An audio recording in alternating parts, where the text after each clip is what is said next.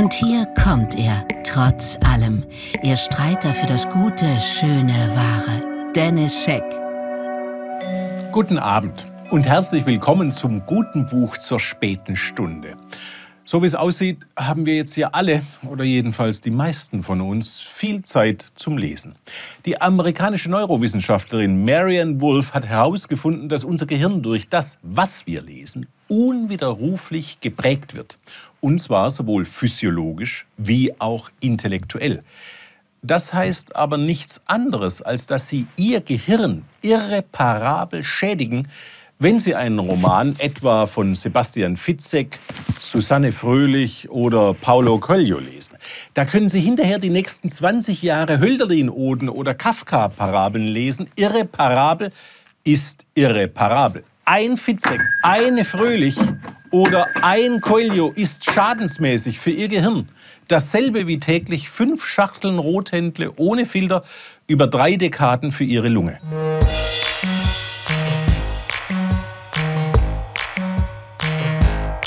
Aus aktuellem Anlass daher heute aus dem virtuellen Studio in der heiligen Stadt Köln nicht die Spiegel-Bestsellerliste mit Fitzek, Fröhlich und Co., sondern meine persönliche Top 10 der Bücher, die in Corona-Krisenzeiten helfen können, kühlen Kopf zu bewahren. Platz 10. Albert Camus. Die Pest. In der algerischen Stadt Oran lässt Camus den Arzt Rieu gegen die Pest kämpfen. Rieu weiß, dass die 30 großen Pestepidemien der Geschichte an die 100 Millionen Tote gefordert haben. Aber Rieu weiß eben auch, dass ein toter Mensch nur dann etwas wiegt, wenn man ihn tot gesehen hat. Gegen die Epidemie hilft nur Solidarität. So die Quintessenz dieses Meisterwerks über den Einbruch eines Verhängnisses. Platz 9 Dorothy Parker, denn mein Herz ist frisch gebrochen und The Portable Dorothy Parker. Dorothy Parker zählt zu den wenigen Autoren, deren Texte mir Hilfe, Trost und Rat bieten, wenn Mattei am letzten ist und ich mit meinem Latein am Ende bin. Ihr Esprit und ihre spitze Zunge machten sie schon unter ihren Zeitgenossen legendär. Heterosexualität ist nicht normal, sondern bloß weit verbreitet. Sieh mich bitte nicht in einem solchen Ton an. Schönheit geht nur bis unter die Haut, aber Hässlichkeit reicht bis ins Mark. Von Dorothy Parker stammt auch das schönste Selbstmordgedicht aller Zeiten und Sprachen. Ein Gedicht, das sicher mehr Menschen davon abgehalten hat, sich das Leben zu nehmen, als alle Ratgeberliteratur. Resümee. Klingen ritzen, Flüsse sind nass, Säuren ätzen, Gift macht blass. Kolz sind strafbar, Stricke könnten nachgeben, Gas stinkt furchtbar, da kannst du auch leben. Platz 8. Charles M. Schulz. Peanuts. Dass ich mich mit einem kleinen, glatzköpfigen Jungen mit abstehenden Ohren identifizieren kann, der seine Lebensziele nie erreicht und den das kleine rothaarige Mädchen nie erhören wird, kann niemand verwundern. Dass sich in Charles M. Schulz Welttheater en Miniatur aber auch unerschöpfliche Reserven an Zuversicht und Optimismus finden lassen, vielleicht schon. Was stärkt eine Seele besser als jenes berühmte Panel, in dem Charlie Brown und Snoopy auf einem Bootssteg sitzen und Charlie Brown sagt, eines Tages werden wir alle sterben, Snoopy.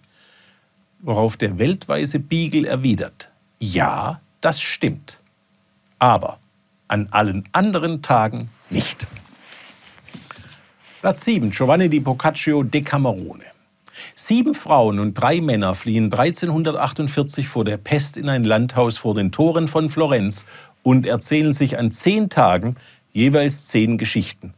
Alles, was man über die Angstbannen, das Selberdenken stärkende Kraft der Literatur wissen muss, ist in diesem Buch zu finden. Platz 6. Kenneth Graham, Der Wind in den Weiden. Haben Sie Kinder? Mit ihnen Maulwurf und den Dachs, die Wasserratte und den herrlich aufgeblasenen Gröterich zu entdecken, ist eines der ganz großen Vergnügen der Weltliteratur.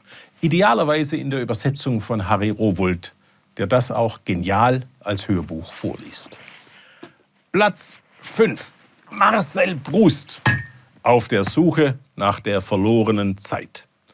Schluss mit allen Ausreden. Wann, wenn nicht jetzt? Platz 4. Arno Schmidt, Schwarze Spiegel. Fünf Jahre nach einem Atomkrieg trifft der letzte Mann auf der Welt endlich eine Frau. Aber diese Frau, seine Lebensliebe, verlässt ihn mit den Worten, Morgen fahre ich ab. Es ist gerade noch Zeit, ehe ich ganz behäbig werde. Du bist mir zu stark. Sollten Sie jemals verlassen worden sein, in dieser hochromantischen Liebesgeschichte kommt alles noch viel, viel schlimmer. Platz 3. Thomas Mann, Der Tod in Venedig. Die Geschichte des alternden Erfolgsautors Gustav von Aschenbach, der sich am Lido-Strand in den Jüngling Taccio verguckt, ist die Mustergeschichte schlechthin darüber, dass mitunter Liebe in bürgerlichen Existenzen noch größere Sauereien anrichtet als Pest, Typhus und Cholera zusammengenommen. Platz 2. Cormac McCarthy, Die Straße.